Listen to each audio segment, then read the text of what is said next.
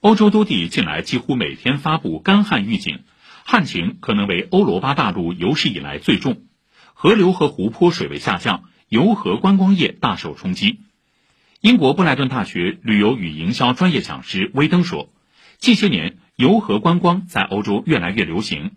但干旱和气候变化背景下游河观光势必受到影响乘船游览莱茵河可能将成为过去式。